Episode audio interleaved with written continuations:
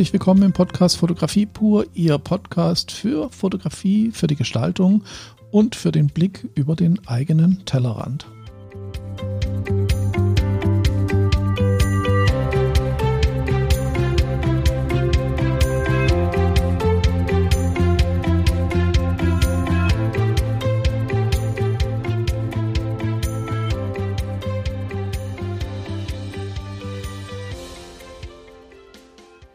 Ja, sehr schön, dass Sie dabei sind. Ähm, wir haben ja hier so eine kleine Serie. Die letzten zwei Podcasts und dieser hängen so ein bisschen zusammen. Wenn Sie sie nicht gehört haben, der vorletzte, da ging es über die über das japanische Ma, über die Pause, den Zwischenraum und die Lehre in der Gestaltung der Fotografie. Ähm, Im letzten ging es um den eigenen Weg finden im Hobby und in, in der Kunst. Und in diesem Podcast, äh, in dem dritten Teil dieser kleinen Serie, geht es darum, den eigenen Weg beruflich finden. Das ist natürlich so ein Thema, wo, ähm, ja, da kann man eigentlich nicht in zehn Minuten äh, zu einem schlussendlichen Ergebnis kommen. Und das Ganze ist natürlich auch immer eine persönliche Angelegenheit. Das heißt, äh, wenn man da genau drauf eingehen möchte, dann muss man das in einem privaten Coaching machen. Aber wir wollen hier mal so ein paar Aspekte betrachten, die immer wieder auftreten und wo ich auch immer wieder Fragen und äh, Kommentare bekomme und äh, Anschriften oder Zuschriften. Und ähm, was ich in vornherein schon mal ganz wichtig herausstellen möchte, ist, dass es ein wesentlicher Unterschied ist, ob man den eigenen Weg beruflich findet oder privat, also als Hobby oder als Künstler, weil es eben doch andere Anforderungen sind. Oftmals wird das verwechselt und viele Leute denken, wenn sie Kunst machen, dann werden sie auch als Fotograf gebucht und das ist nicht immer ganz richtig. Das kann mal funktionieren, aber ist nicht immer der Fall. Und äh, die Voraussetzungen für beruflichen Erfolg sind natürlich viele, aber ähm, ein paar davon möchte ich, möchte ich hier mal ansprechen. Wenn Sie der Meinung sind oder wenn Sie die Lust verspüren zu sagen, ich fotografiere jetzt schon lange und ich möchte das beruflich machen oder sie machen es schon beruflich und wollen sich verändern, dann sind mehrere Punkte zu beachten.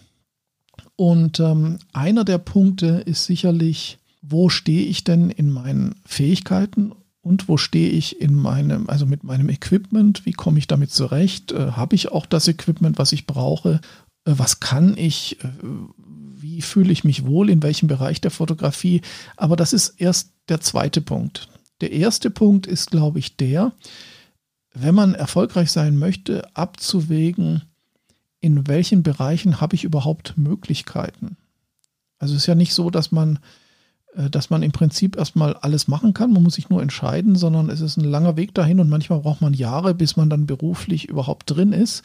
Ein Beispiel äh, zum Beispiel, wenn, nehmen wir mal an, Sie sind äh, begeisterter Fußballfan und sagen, ja, ich werde jetzt, ich werde mir eine lange Brennweite kaufen für viel Geld und dann bin ich Fußballfotograf.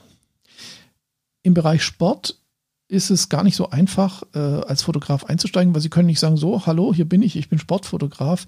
Äh, da reicht es auch nicht, äh, gute Bilder zu haben, sondern äh, in diesen Bereichen wie in anderen auch manchmal, da brauchen sie unheimlich Beziehungen, weil sie können nicht einfach ins Stadion gehen und dort fotografieren. Sie brauchen eine, eine Zeitschrift, die das veröffentlicht oder ein Online-Magazin. Sie brauchen eine Zulassung. Also das heißt, Sie müssen, Sie müssen ähm, als Fotograf dort äh, auf der Veranstaltung ähm, eingeschrieben sein und so weiter. Also da braucht man auch Beziehungen. Da, da, da läuft ganz viel so über Beziehungen, über der kennt den, der kennt den und so weiter. Und das ist ja in vielen anderen Bereichen auch so.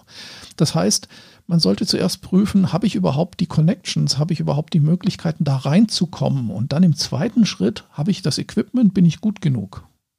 Also das sind so Vorbetrachtungen.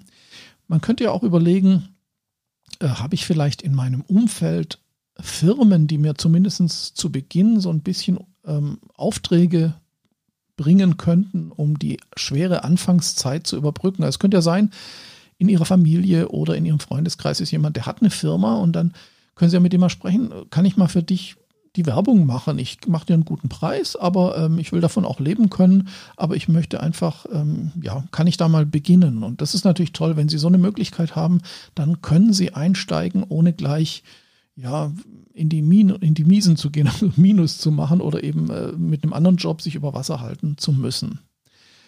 Oder wenn Sie fotografieren wollen, äh, nehmen wir an, Sie wollen Schauspieler und Tänzer und ähm, oder Musiker fotografieren, also auch berühmtere Leute. Da gilt das Ähnliche wie beim Sport. Da brauchen Sie die Connections zu den Zeitschriften. Sie brauchen Aufträge über Agenturen und da ist es schon ganz gut, wenn man Leute kennt in dem Bereich. Vielleicht sind es auch nur Musiker, die Sie kennen, aber auch das kann schon helfen. Wenn Sie private Porträts und Hochzeitsfotos machen wollen, da ist es sicherlich einfacher, die Kunden zu finden, aber da ist natürlich auch die Konkurrenz extrem groß. Und da sollte man sich vielleicht vorher so ein bisschen ein Netzwerk aufbauen, wo man vielleicht auch zu Beginn schon mal die ein oder andere Hochzeit bezahlt ähm, als Auftrag bekommt. Ähnliches gilt dann für Produkt und Werbung auch. Ist in Ihrem Umfeld jemand, der Produkte hat, die er, äh, fotografiert werden ähm, haben möchte und ähm, können Sie den dafür zu begeistern, äh, eben diese Produkte zu fotografieren und zwar nicht umsonst, sondern eben auch um leben zu können. Umsonst geht immer, bringt aber gar nichts. Das ist schon mal so am Rande erwähnt. Das heißt, wo sind Kontakte und wo ist Potenzial, überhaupt anfangen zu können. Und dann sollte man sich natürlich auch überlegen, ist das was, was ich überhaupt möchte? Also nur weil ich jemanden kenne, der mich vielleicht als Sport Journalist oder Sportfotograf irgendwo reinbringen könnte, bringt ja nichts, wenn ich mich für Fußball überhaupt nicht interessiere oder für andere Sportarten. Also das sollte natürlich auch der Fall sein. Dann äh, muss man sich aber im zweiten Schritt überlegen, was kann ich? Und da ist es ja nicht so, dass man sagt, kann ich nicht, lasse ich, sondern da kann man ja auch sagen, kann ich nicht, lerne ich. Und da kann man sich dann weiterbilden, da kann man ganz viel machen. Es braucht Zeit. Ist nicht einfach, aber es geht. Wenn man wirklich Lust drauf hat, äh, dann geht das auf jeden Fall. Dann hat man auch die Energie dafür. Dann stellt sich natürlich die Frage, brauche ich dazu Raum und Equipment? Also wenn Sie jetzt äh, private Porträts machen, dann äh, brauchen Sie natürlich ein Studio, ähm, dann brauchen Sie Licht äh, und so weiter. Das ist eine Frage, ja, das ist eine finanzielle Frage und äh, da will ich jetzt auch gar nicht so drauf eingehen, aber das ist auch was, wo man eben auch beachten sollte oder beachten muss. Und dann ist natürlich die Frage, fühle ich mich dabei wohl? Fühle ich mich dabei wohl? Ist was anderes noch, als zu sagen, ist das mein Thema? Weil ähm, es kann ja sein, dass, es mein, dass ich sehr, sehr gerne Mode fotografiere, aber ist die Frage, fühle ich mich dabei wohl, wenn so viele Menschen in meinem Studio rumhängen, äh, die alle äh, sehr von sich eingenommen sind vielleicht oder wo dann Artdirektoren rumspringen, die immer alles besser wissen und so weiter. Fühle ich mich in diesem Klientel wohl? Möchte ich diese Menschen um mich herum haben und zwar auf Dauer?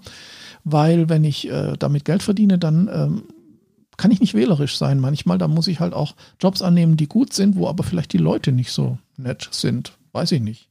Also im Beruf muss man schon das ein oder andere auch einstecken können. Wenn man sich jetzt trotz allem so ganz und gar nicht sicher ist, äh, ob das was für einen ist, dann gibt es eigentlich nur zwei Möglichkeiten, nämlich assistieren Sie bei Fotografen. Also gehen Sie in die Branche rein und schauen Sie mal, wie läuft das da überhaupt. Das ist natürlich nicht immer ganz einfach, aber wenn Sie zum Beispiel jung sind, dann äh, vielleicht nach dem Studium oder vor dem Studium, kann man das schon mal machen und da kann man auch sehr viel bei lernen. Wenn man das nicht möchte, zu assistieren, dann sollte man vielleicht ähm, so einen Zwei-Stufen-Plan haben, dass man sagt so, okay, die erste Zeit äh, gehe ich äh, auf eine halbe Stelle oder eine 70 Prozent Stelle in meinem Job, in meinem normalen Job und äh, probiere viel aus. Das heißt, ich äh, mache mich jetzt noch nicht finanziell abhängig von der Fotografie und probiere aus und lerne einfach mal Leute in dem Bereich kennen. Das ist sicher nicht ganz einfach und erfordert viel Kommunikation, aber ich denke, da kommt man dann schon so weit eben auch ähm, Erfahrungen zu sammeln, was ein bisschen dauern kann. Also der Weg in den Beruf in der Fotografie ist, muss auch sehr wohl bedacht sein. Das ist nichts, wo man sagen kann, so, wow, wow, geil, ich will der größte Modefotograf der Welt werden. Ich miete mir jetzt ein Studio für 10.000 Euro im Monat in Paris im Zentrum und dann bin ich der größte Modefotograf. Das geht halt nicht. Also da sollte man sehr, sehr viel überlegen und auch sehr viel sich anschauen, will ich das überhaupt? Macht mich das glücklich? Ist das mein Ding? Und habe ich da überhaupt die Kontakte und die Möglichkeiten einzusteigen? Weil viele äh, versteifen sich auf ein Thema, schaffen aber nie so richtig den Einstieg und dümpeln dann so vor sich hin. Das ist also auch nicht das, was man normalerweise haben möchte. Ja, das war ähm, mal so kurz äh, über übers Knie gebrochen, äh, das, was man sich überlegen sollte, wenn man den Weg beruflich finden möchte. Ich bedanke mich, dass Sie dabei waren und äh, zugehört haben und äh, freue mich, wenn Sie auch nächstes Mal wieder mit dabei sind im X-Lab, in der X-Lab Akademie und im Podcast Fotografie pur.